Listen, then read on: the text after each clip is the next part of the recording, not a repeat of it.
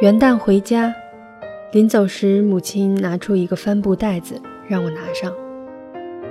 以前是很讨厌从家里面带东西的，只要出门，一向喜欢东西带的越少越好，因为排队、买票、坐车，一路漫长，旅客们的行李推推搡搡，箱子用皮筋捆住，女孩子拎着大包小包，还没出发就感觉到疲惫。能够做到插兜就走，来来去去就很自在，但母亲却不允许。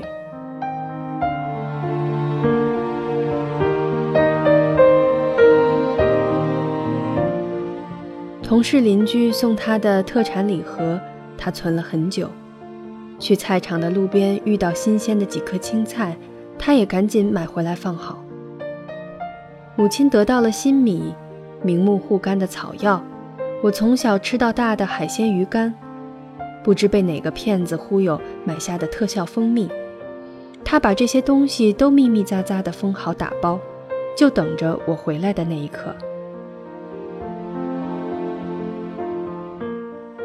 很久以前，母亲拿出的袋子更加庞大，什么旅游三宝、保温杯、口服液，连酸奶都恨不得装上一箱。我跟他说：“妈，你干脆快递给我。”他说：“快递怎么行呢？丢了怎么办？寄到的时候破了怎么办？”母亲有着天然的不放心，儿子长到多大都没办法给他安全感。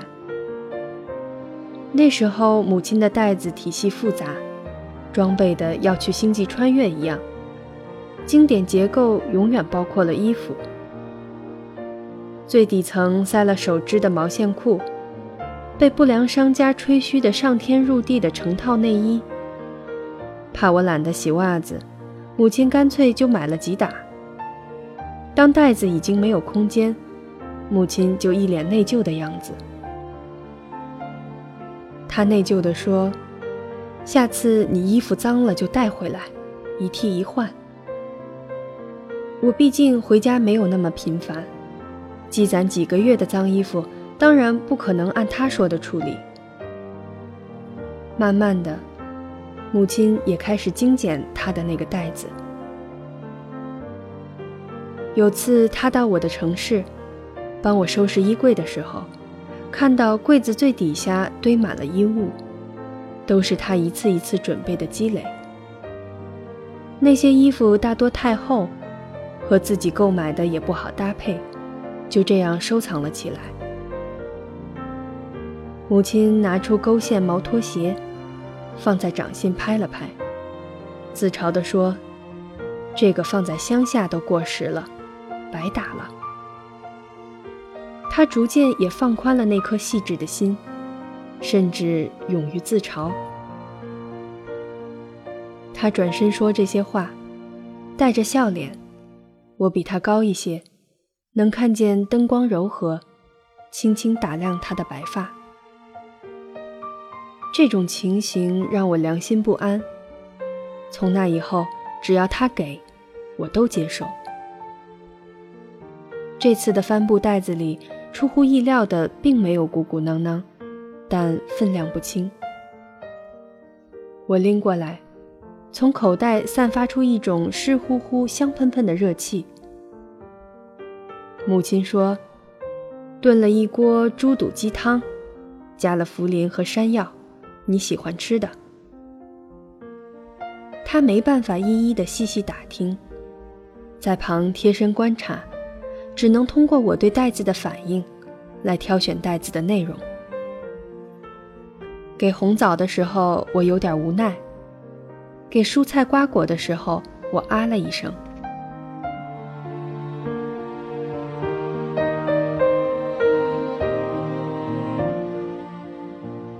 有时候拒绝并不是摇头叹气。对抱有期待的人来说，对方没有露出笑容，就是一种拒绝。大概是这样。现在做的还冒着热气的汤，母亲思量了很久，说不定我能喜欢。我把头埋到袋子里，闻一闻，高兴地抱在了怀里。母亲满脸的光彩，看着我离开了家。我并不害怕厚重的包裹，只希望母亲别再老下去。爱是哪怕你衣食无忧，也觉得你处处需要照顾。在我们谈着付出的时候，常常连接受都还没有做好。